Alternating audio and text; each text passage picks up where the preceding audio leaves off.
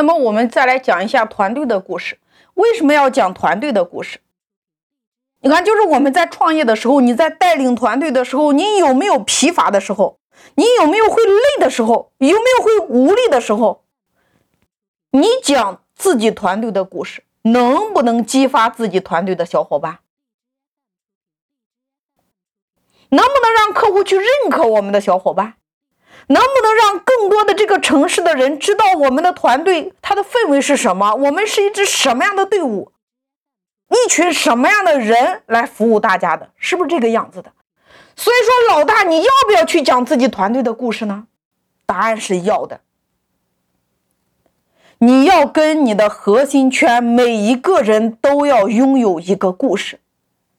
在这里，我要提醒大家，你要讲真的。你不能瞎编乱造呀！真的就是真的，假的他会无力的。你可以去创造一个。当你有了这个意识，你现在还没有故事的话，你可以给你团队的小伙伴去创造一个故事呀。你们可以一起去经历呀。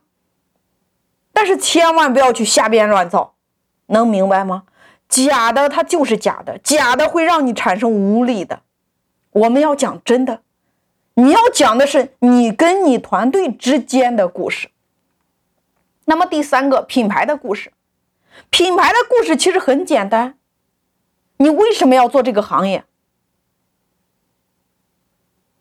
也就是其实老大在讲自己的那个故事当中，你就可以把这个品牌故事融融进来。你为什么要从事这个行业？其实你可以讲你跟你产品的故事，你也可以讲你跟你品牌的故事呀，你也可以讲你创业的故事呀，你也可以讲你跟你团队之间的故事呀，你可以融进来。例如，你看，我跟我团队之间的故事。我们在几年几月几日，我和我的团队小伙伴一起去云梦山，从早上八点爬山到下午的十六点，整整八个小时。从开始的有说有笑，到最后的相互点头、相互扶持。我为什么要带大家爬山？因为我想让大家与自己的内心做一次心与心的交流，让我们用我们的脚步去丈量，去丈量这个路程。我们在爬山的这个过程中，虽然一路困难重重，大汗淋漓，没有一个人喊累，走走停停，停停走走，相互扶持，没有一个人掉队。你看，我们团队之间小伙伴的心是不是更近了？我们共同经历了一次又一次的困难，始终不放弃，依然相互鼓励着往高处攀登。最后，每一个人都到了顶峰。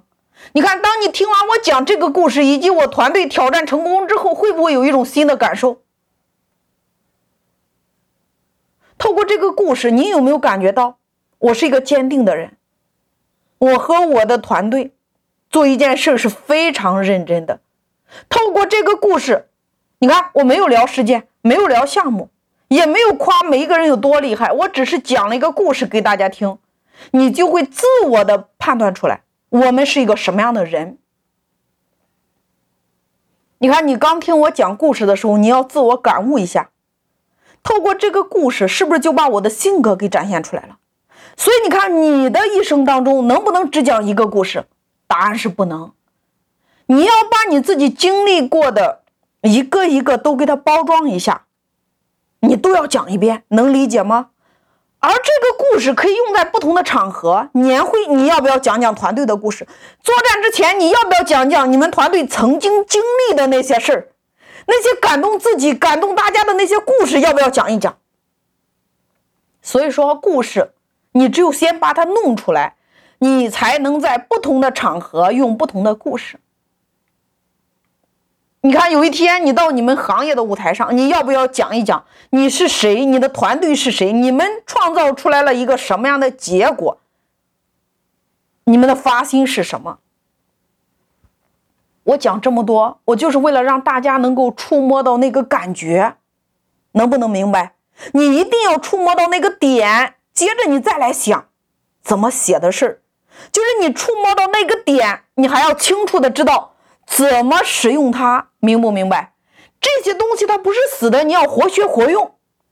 你一生当中要讲 N 个故事，而不是讲一个故事。你要把你自己经历过的东西，通通都可以创造。你这些故事可以在不同的地方，你经历了很多，你可以创造很多。把你已经 OK 的故事分享给更多的人，让更多的人因为你而少走弯路。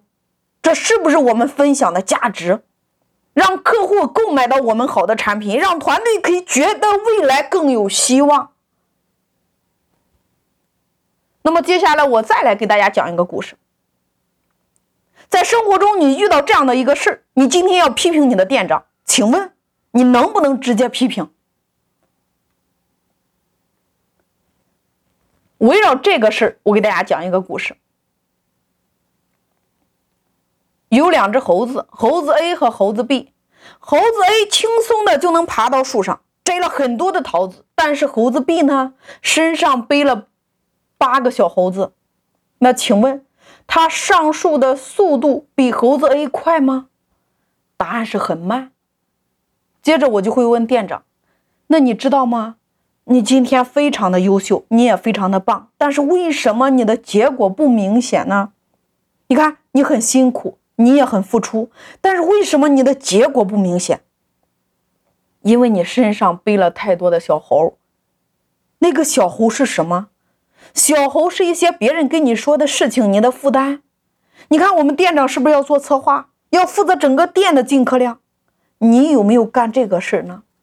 那你干嘛去了呢？你去帮一个销售接单了？请问，你的负担重不重？那如果今天又有一个部门来找你，你又去解决问题了，那请问你累不累？